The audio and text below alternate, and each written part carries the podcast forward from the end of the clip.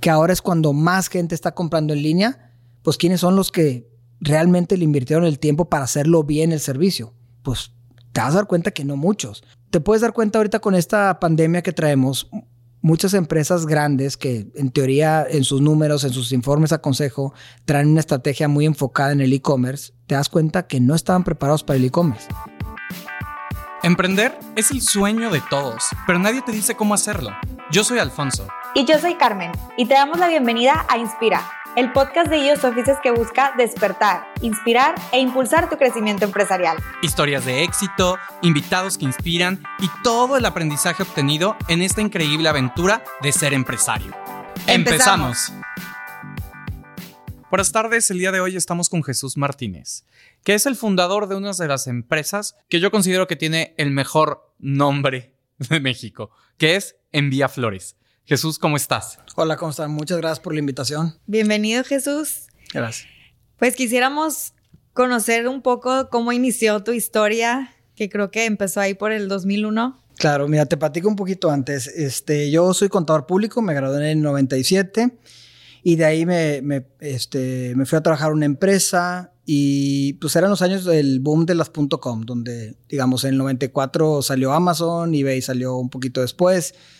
Google empezó en el 98 y bueno, pues yo estaba primera generación, ya estaba trabajando en una empresa. A mí me gustaba, tenía, me llamaba mucho la atención, eh, pues todo lo que estaban haciendo esas empresas y lo que, y todas las teorías alrededor de, cómo iban a cambiar los negocios, este, todo ese tipo de tecnologías.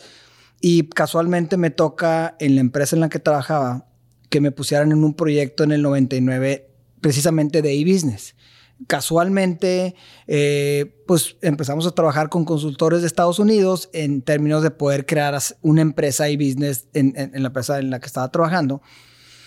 Pero haz de cuenta que me dieron más input, me dieron más este, pila, me, prendieron más la, chispa en el sentido de que pues cada vez me metía más y, al final del día terminé teniendo cada vez más preguntas y entonces la única forma de, tener esas respuestas en esos años era meterte al agua. O sea, este, tenías que empezar un negocio de eso como para ir viendo este, qué pasaba. Si abrías una puerta, qué pasaba. Como nadie tenía esa experiencia en esos años, eh, me tocó hacerlo así. Entonces, por ahí del 99, eh, finales del 99, digo, oye, quiero hacer un sitio de e-commerce. Eh, y pues quería quedar bien. En ese entonces andaba tratando de comprar en Amazon y teniendo esas experiencias para, para aprender más, pero quería enviar unas flores a mi novia y, y, no había ni una sola página de flores. O sea, no había ni siquiera un catálogo en línea que pudiera ver alguna este, oferta. Ah, obviamente en esos años lo, era, las opciones eran o ir a la florería o era hablar por teléfono y hacer un pedido de, un, de flores que nunca ibas a ver, o sea, no, no las ibas a poder ver para poder seleccionar, eh, ibas a tener que ir a pagar a la tienda o al banco, entonces era todo un proceso medio, medio tardado. Eh, entonces dije, ¿por qué flores no? Entonces hablo este, con, con mi novia, es que mi mamá también me ayudó mucho en esa parte porque cuando le quería enviar flores, ella me dijo, me llevó aquí a Venustiano Carranza, un mayorista, y me ayudó a hacer un arreglo de flores y ya se lo enviamos. Pero yo puse mucha atención en, todo esto, e, el proceso, y la verdad que fue como eh, decir, ¿por qué no? Hice alguna investigación en Estados Unidos de florerías online y, me acuerdo muy bien que, existían varias. Eh, inclusive me acuerdo que una vez les hablé de casa de mis papás a una de ellas para ver si me querían vender una franquicia para México y me dijeron que por el momento no estaban interesados en, México. Entonces, ¿cómo, ¿cómo, pasa que dices, bueno, pues lo tengo que hacer? Y casualmente mi, mi, mi novia, eh, que ahora es mi esposa, eh, es arquitecta. Se acaba de graduar y ella le encanta todo el tema de diseño interior. O sea, es muy perfeccionista, es muy detallista, tiene muy buen gusto. Y me dice, no, hombre, a mí me encantan las flores y no sé qué, yo te puedo ayudar. Total, terminamos decir, mira, vamos a hacerlo. Tú te encargas de hacer los arreglos de flores en el caso de que alguien nos pida y yo me encargo de, de la página de internet yo todavía manteniendo mi trabajo este, en, ese entonces.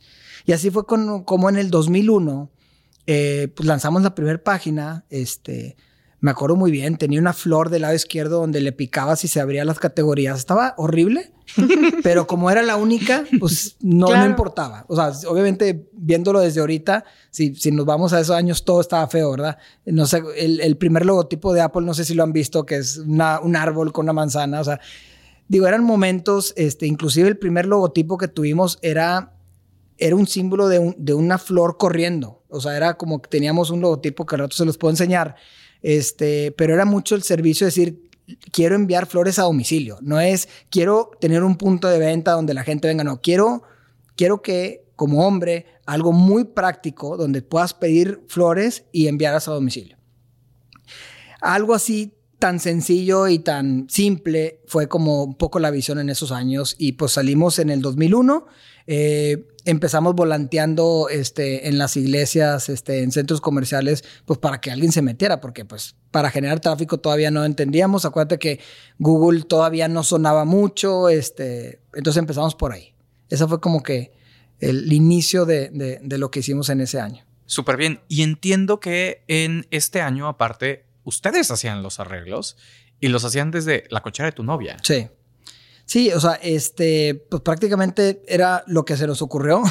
Este, ella trabajaba en un despacho de diseño interiores y primero empezó como que mixteando, o sea, trabajando aquí, cuando había un pedido a la hora de la comida lo hacía y lo enviaban, pero luego a los tres meses me dice, oye, espérame, no puedo, o sea, aún y que no eran muchos pedidos, era poquito, me decía, no puedo estar con, las, con dos cachuchas. Entonces, digamos, mi novia fue la empleada número uno y, y decidió salirse del despacho de arquitectura interiores para, para empezar a hacer flores en su casa. Entonces eso tiene también mucho el mérito porque si le he preguntado a, a 100 eh, eh, chavas que se estaban graduando y que estaban empezando su carrera de arquitecta, solamente yo creo que una me pudo haber dicho sí, ¿verdad? Entonces, como qué casualidades, yo no sé, este, son esas casualidades que te ponen la vida a la persona indicada que te, que te va, a, que va a seguir. Algo vio ella, igual si quieren después la entrevistan, pero algo vio en, en, en, en esto y, y, y, de una manera muy práctica dijo, oye, vamos a, vamos a darle.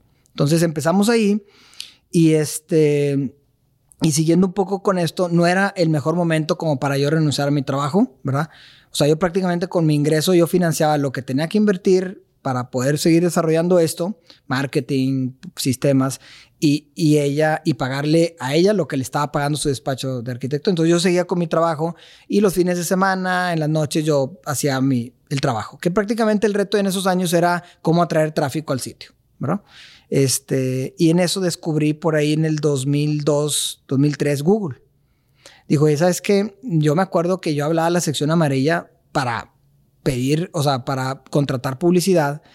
Y qué chistoso que no me vendían la digital, sino contrataba el print. o sea, era, tienes que contratar en el libro, ya saben, el, el, el, de toda la vida, este, y, y, te, y by the way, te ponemos en digital. Le dijo, ok, ¿y cómo le hago para aparecer arriba de todos? No, pues no se puede, porque las que están llevan 10 años pagándonos y pues ellos son primero. O sea, es como que por antigüedad. Y dije, ah, caray, o sea, este, y en eso, pero ya mucho, ya se estaba escuchando mucho el buscador de Google.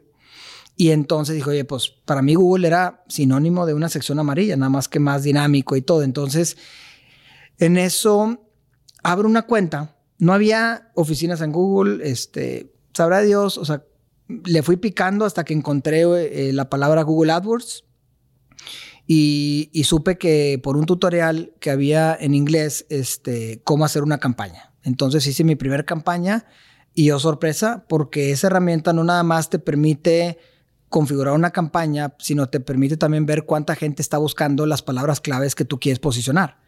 Entonces, imagínense todavía en el 2010 la gente no sabía cómo hacía dinero Google. Entonces, imagínate el 2002, pues era como encontrar oro en una mina. Y, empiezo a ver que la palabra más buscada era la palabra florerías en México, ¿verdad? Pero pues yo estaba en Monterrey y, y necesitaba este, entregar, si quería potencializar esa palabra, pues necesitaba ver cómo entregaba arreglos en Ciudad de México. Entonces por ahí empezó un poco el tema de decir, oye, déjame crear un sitio donde pueda afiliar distintos negocios, distintas florerías, para que ellos puedan subir sus productos localmente, o sea, en, la página, y que la página haga toda la transacción y ellos se encarguen de hacer el pedido. Eso se fue como que déjame. Entonces, los fines de semana me acuerdo muy bien que agarraba un vuelo y me iba a visitar florerías y platicar un poco con ellos sobre, digo, mi presentación era muy básica en el sentido de te voy a tratar de eh, agregar más venta a, este, a tu capacidad subutilizada que tenías tú en la florería, porque eso era una, una, realidad, que ellos tenían muchísimo más capacidad para entregas, pero pues no tenían la venta, entonces había oportunidad de, ganarte una comisión por venderles. Entonces lo empecé a vender de esa manera y al principio la gente un poquito más grande me decía, así, tal cual, mijito, eh, llevo 20 años en este negocio y, y ni te entiendo. ¿verdad? Entonces, hasta que llegas con la persona adecuada, este, yo siempre he dicho que cuando estás con una idea, con un negocio, siempre el, el, objetivo nunca es hacer dinero, el objetivo es encontrar realmente algo que te apasione, que te guste mucho, porque te vas a encontrar con mucha gente que va a tratar de decirte por qué no va a funcionar. Y esa era una realidad. Entonces, como a mí no me importaba mucho en ese entonces si iba a ser dinero o no, eh, lo más importante era aprender, era esa curiosidad que a veces cuando escucho a muchos emprendedores o algunos inversionistas que quieren entrar en negocio por hacer dinero, les digo, hijo, o sea, no puedes ser tan racional en algo tan, tan, este, soft. En un inicio una empresa es algo, es como muy delicado. Entonces, si eres extremadamente racional y, le metes mucha cabeza, no va a funcionar nada. Y hay gente que está entrenada para que encontrarle siempre cinco, o sea, siempre cinco patas al gato, siempre encontrar ese alfil. O sea, hay gente que los financieros son muy entrenados así. Entonces, en un inicio es muy importante realmente entender esa parte, decir, no, yo, yo quiero aprender, yo quiero ver qué más hay, quiero ver si el modelo tal cual que estoy planteando es el correcto o si lo tengo que ir pivoteando. Entonces, ahí había mucha flexibilidad para, para poder moverle.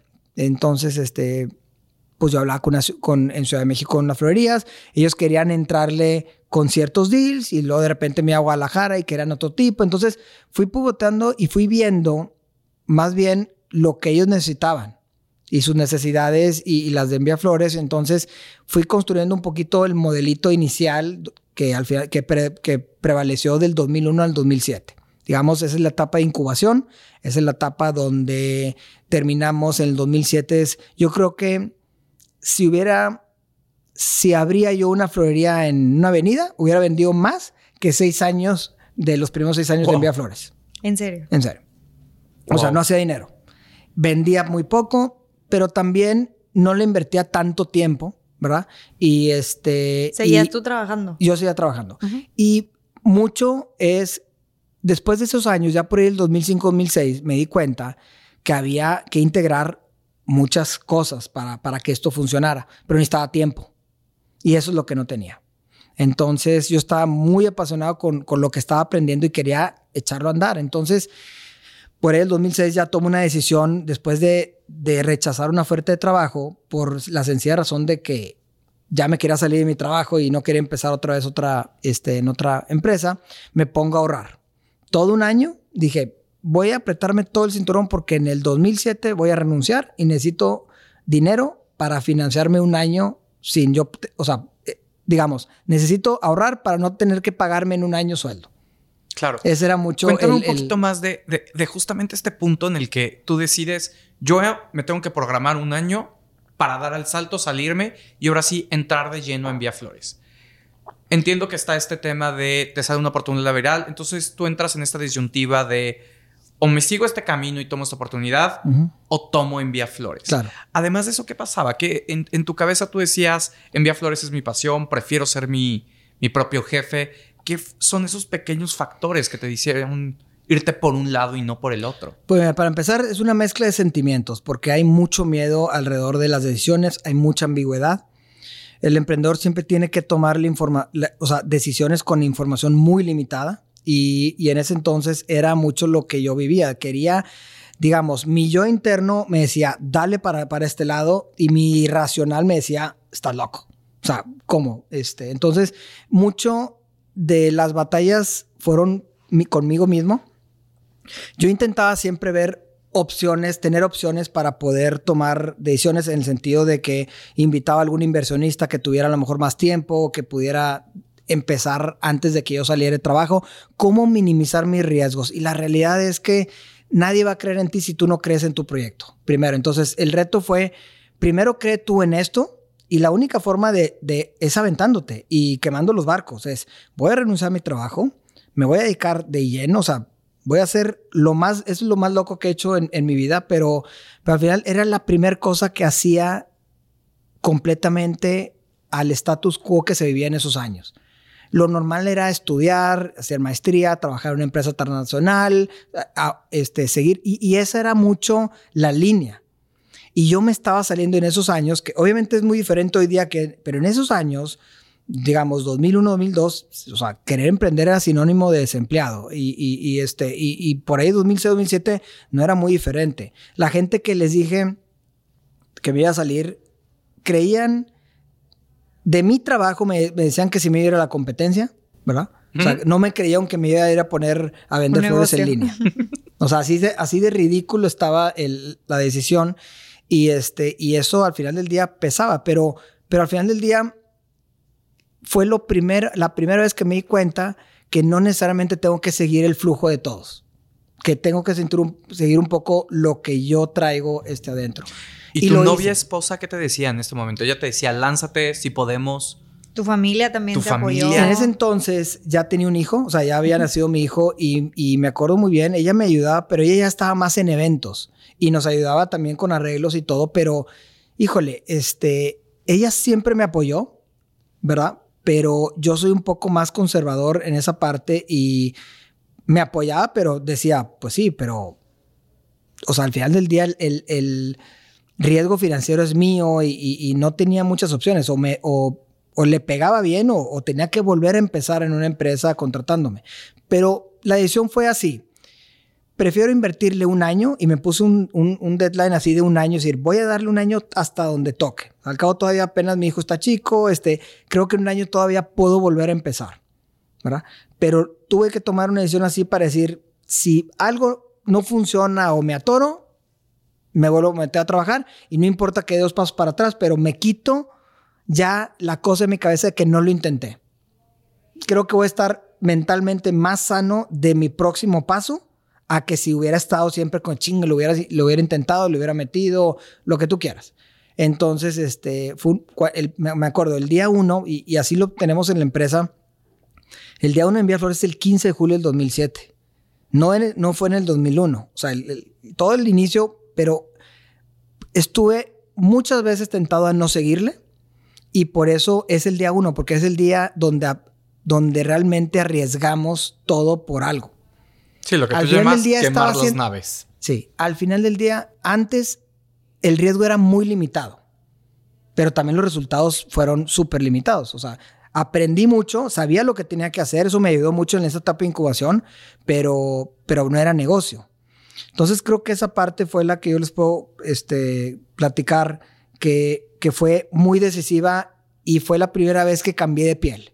Y así lo, lo, lo, menciono. O sea, fue la primera vez que realmente tomas una decisión, ya estás sentado en tu oficina y dices, soy libre. O sea, por un lado, ya es mi rollo. O sea, ya no dependo de nadie más que de ti mismo. Y es una sensación bien padre y diferente para ese año. Entonces, empezamos y teníamos que hacer muchas cosas al mismo tiempo.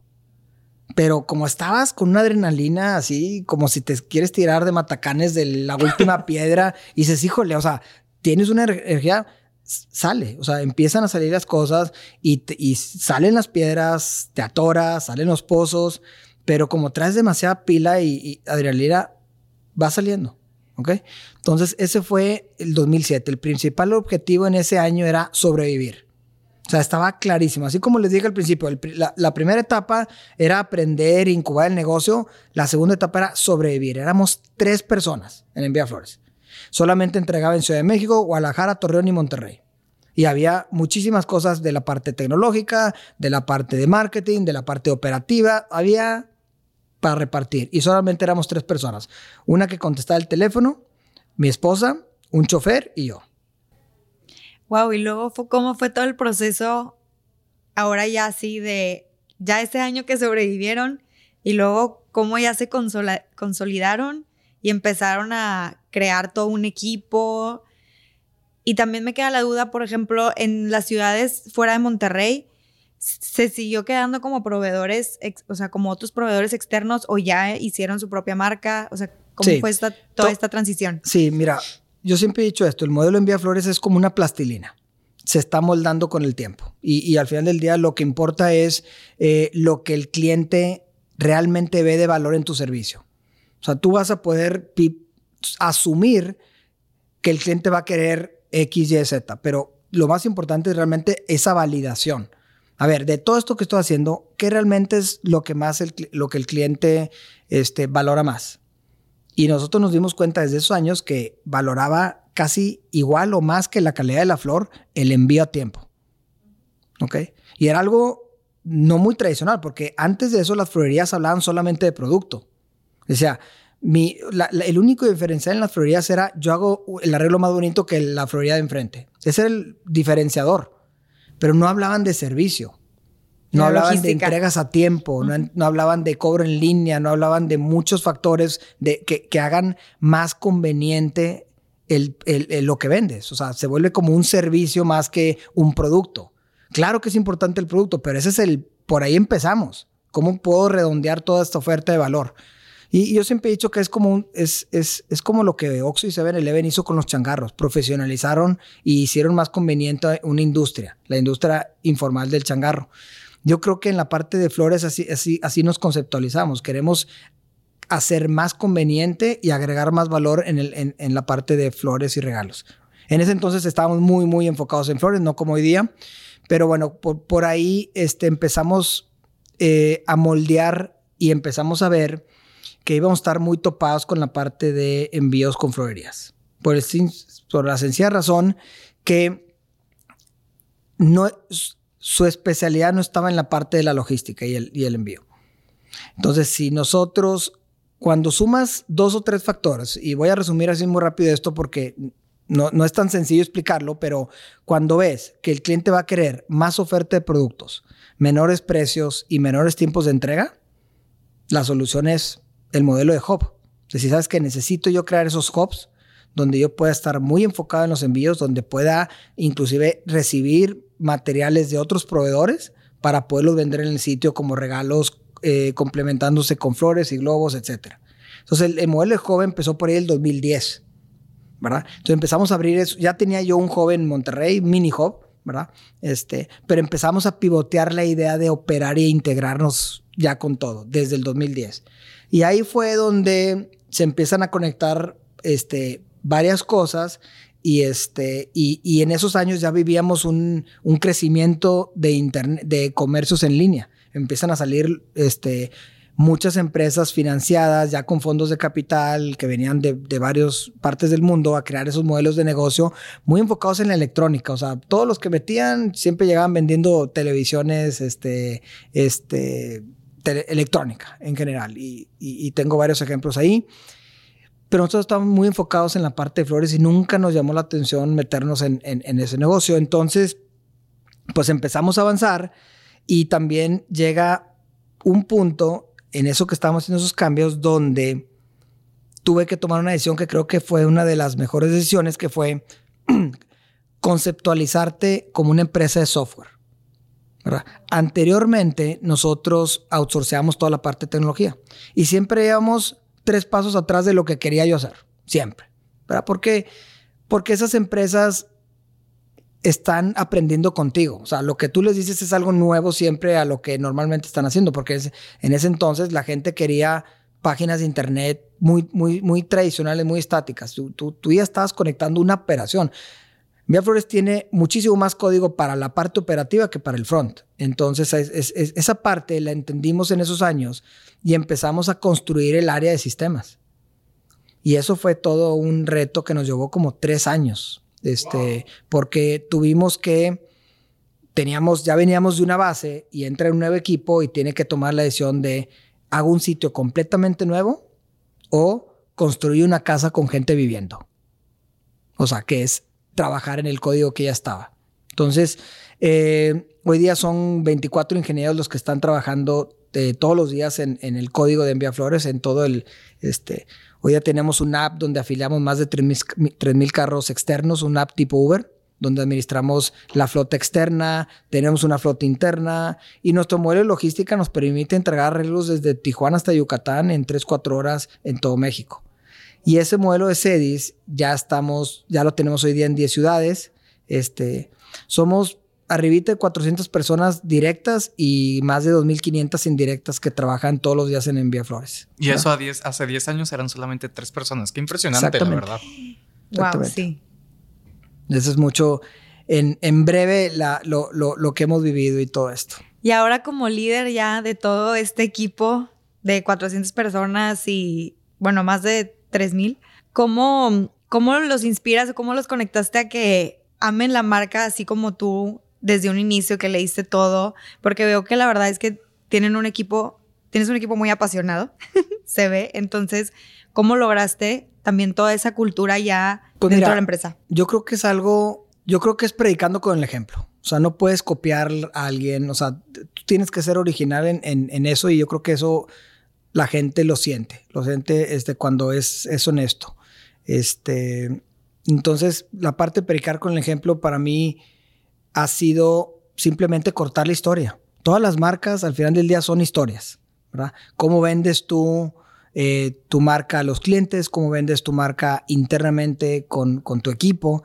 Para mí eso es parte fundamental de un líder y, yo creo que eh, lo único que he venido haciendo es, miren, este negocio lo empezamos con tres personas y vamos en el día uno todavía.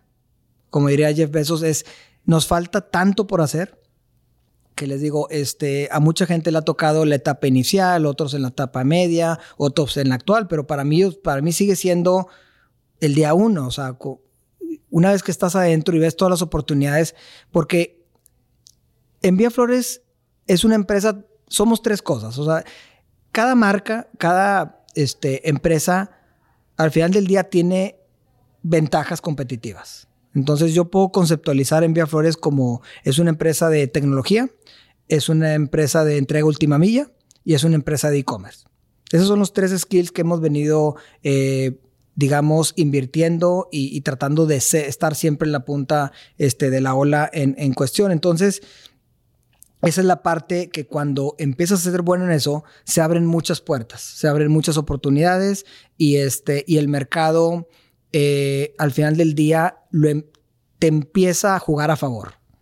Y eso significa que cuando se empiezan a juntar, digamos, las estrellas y los puntos de que, o sea, ya tienes el tiempo adecuado y resulta que ahora es cuando más gente está comprando en línea, pues ¿quiénes son los que realmente le invirtieron el tiempo para hacerlo bien el servicio? Pues te vas a dar cuenta que no muchos. Te puedes dar cuenta ahorita con esta pandemia que traemos, muchas empresas grandes que en teoría en sus, en sus números, en sus informes a consejo, traen una estrategia muy enfocada en el e-commerce, te das cuenta que no estaban preparados para el e-commerce y que menos del 1% de sus ventas venía del canal digital, este, y casi casi era como palomear que estoy haciendo algo en la parte de e-commerce, pero como sigue siendo muy relevante y más en México la venta en el canal tradicional, pues para qué le invierto si esto es lo que está dando ahorita. Es mucho la, la mentalidad este, del, del cuadro corporativo de retail hoy día.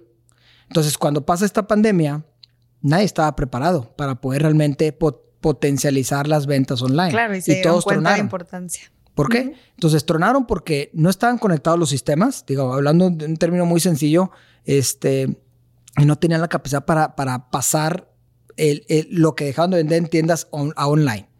Claro, que es justamente esta parte donde tú nos mencionabas que lo que el usuario, nosotros que compramos flores por envía flores, vemos es solamente el 20%, o sea, es la punta del iceberg de todo lo que tú tuviste que construir para dar un servicio de primera.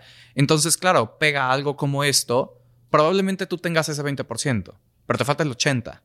Y probablemente alguien ya lo tiene.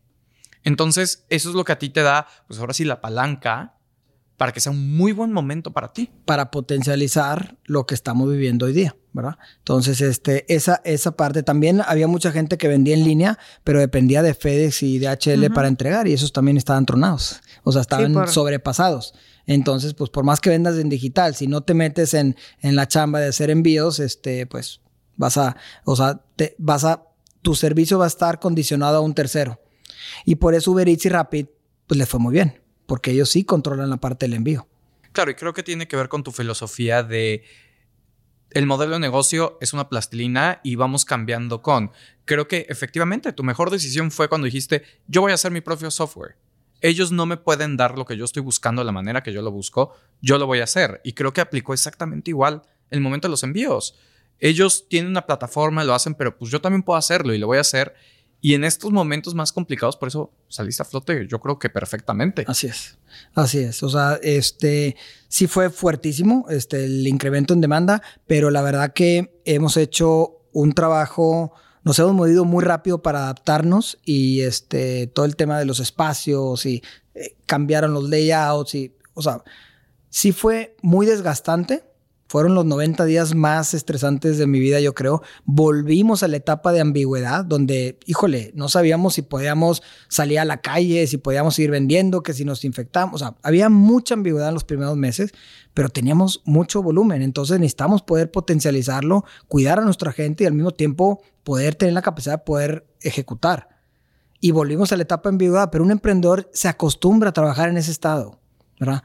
La gente que no está acostumbrada, que no trae esa, piel dura en la parte de tomar decisiones en la ambigüedad, batalla mucho, se apanica, porque no hay información.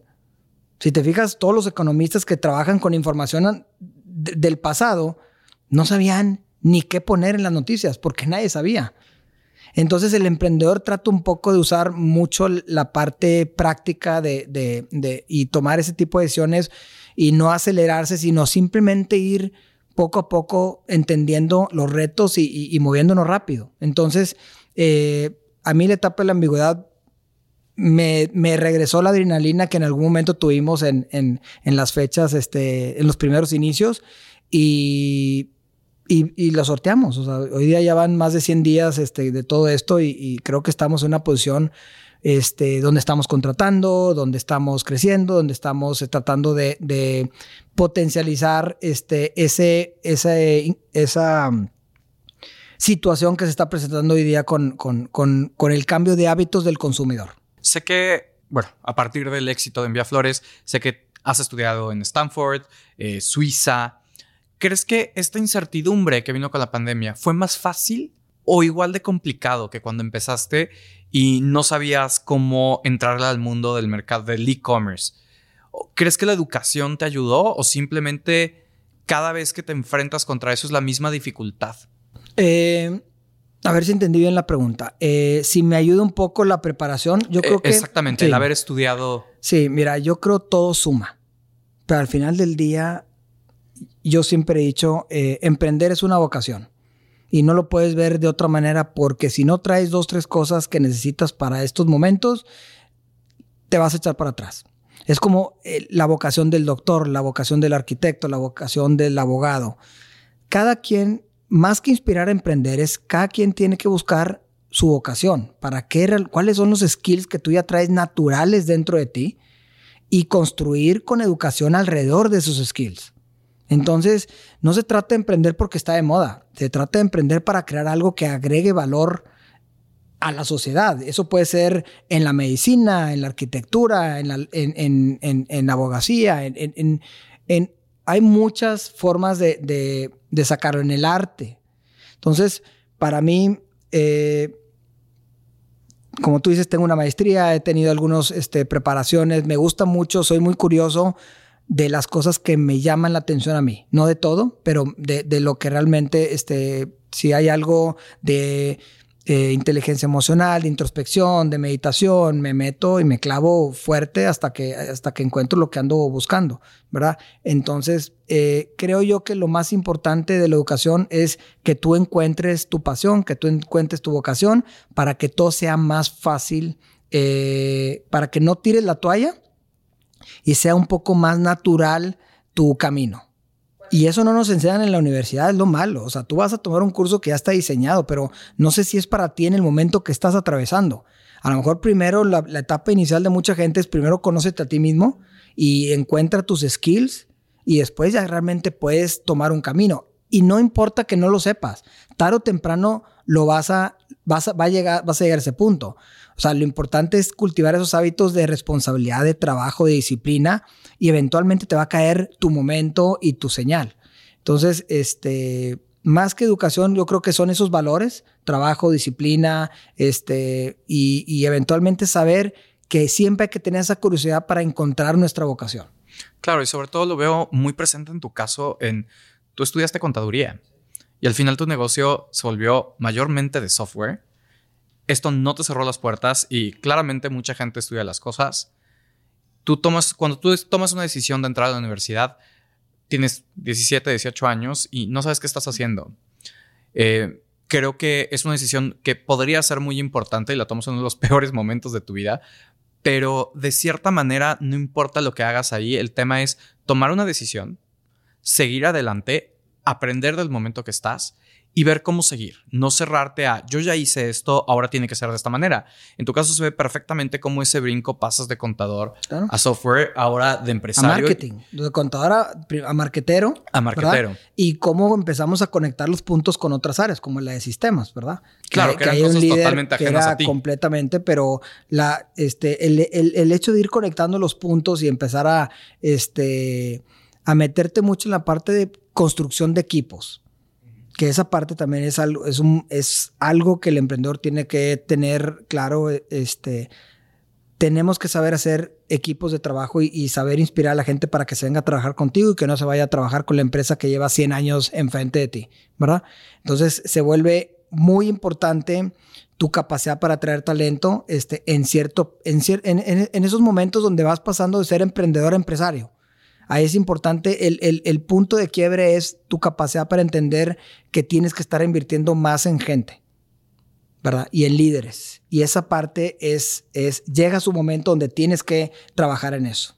Claro, y otro de los temas que mencionaste ahorita, que, que yo siento que también es una parte muy difícil del emprendedor y del empresario, es la toma de decisiones. Y como dices, ante algún camino incierto de que cómo, cómo manejas o cómo encuentras estar tranquilo con tus decisiones y cómo también evolucionó tu rol de cuando empezaste que las decisiones pues eran a lo mejor nada más de, de ti y de tu esposa y cómo ahora es con tu equipo o cómo lo vas delegando, o sea, como que todo ese proceso de la toma de decisión, primeramente del, desde un rol que es pues el frío o el no frío, o sea, cómo más o menos lo manejas y luego también cómo, cómo incluyes al equipo en este, en este rol. Lo primero también es no tomarte muy en serio. O sea, yo soy una persona muy pasional, no soy una persona frío, fría, así que, este, o sea, yo sí me acelero y, y tiendo mucho a de repente escuchar la situación y de repente puedo ser un poquito, me adelanto un poco a la decisión pero lo que sí tengo es que cambio muy rápido de, parecer. Si me, si me equivoqué y al día siguiente ya más frío, lo pensé bien y todo, y pues no, la verdad que lo estaba viendo desde otro punto de vista, me cambio muy rápido.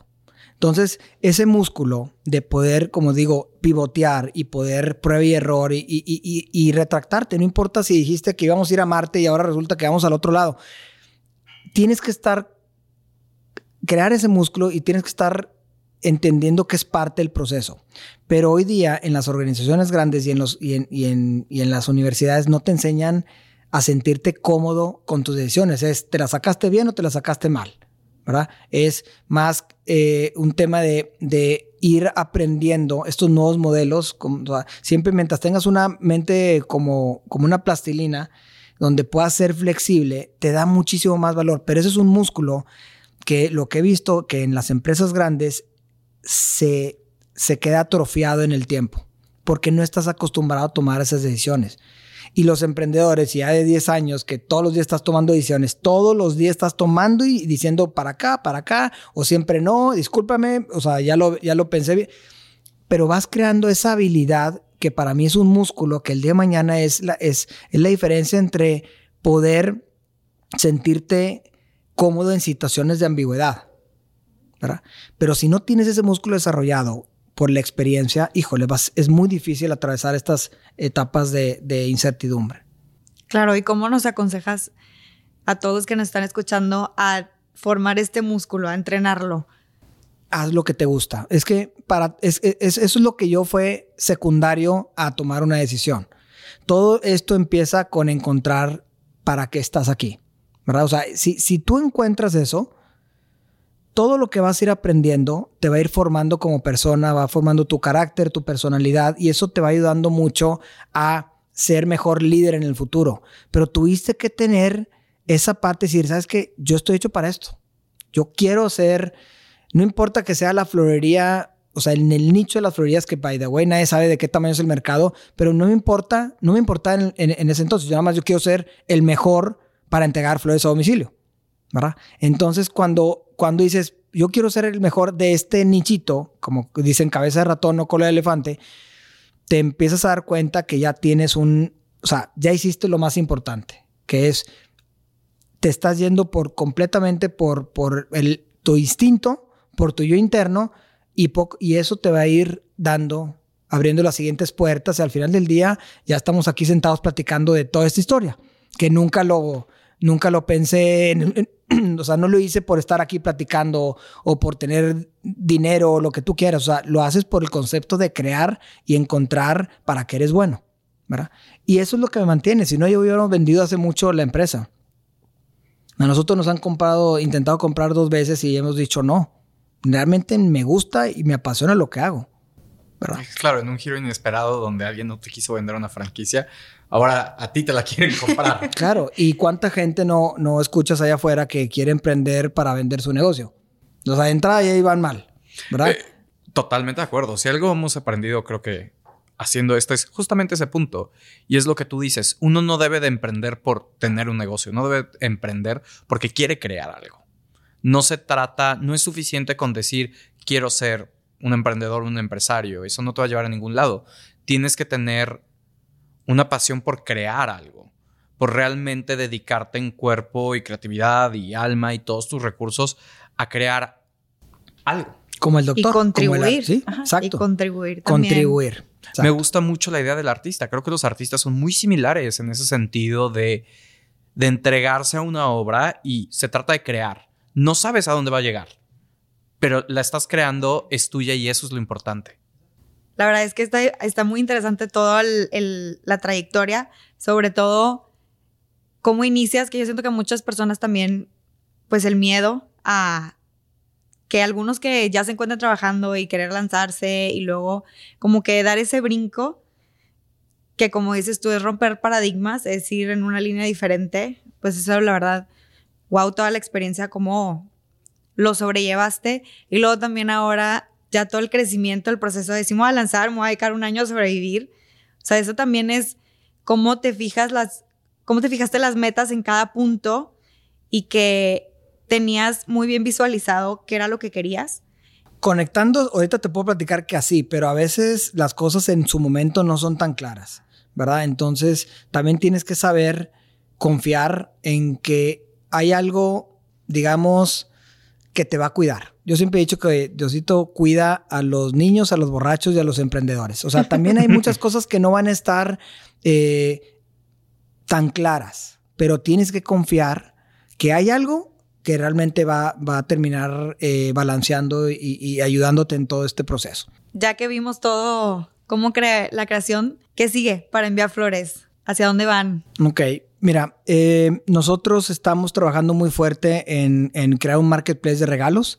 Estamos trabajando muchísimo con héroes locales, así les llamamos, en cada ciudad, donde tenemos estos hubs y vamos a empezar a afiliar eh, todos los temas de repostería, regalos y otro tipo de, este, digamos, lo que queremos es que el día de mañana tengamos una opción muchísimo más grande, una oferta más grande para todo tipo de regalos desde que naces hasta de, todo tipo. Entonces, estamos trabajando muy fuerte, hemos ya hecho pruebas muy exitosas en Monterrey, Ciudad de México y Guadalajara y traemos una línea de crear un marketplace de regalos este, de aquí al futuro y poder potencializar a muchísimos pequeños emprendedores que están trabajando localmente en ciudades chicas para que puedan, este, una, puedan vender más y ayudarles mucho al tema del envío a domicilio, que es nuestro fuerte en la parte de regalos. Y, este, y con esto ofrecerle al cliente más oferta de productos en menos tiempos de entrega en, en, todo México. Entonces eso es mucho lo que te puedo eh, platicar en la parte de, de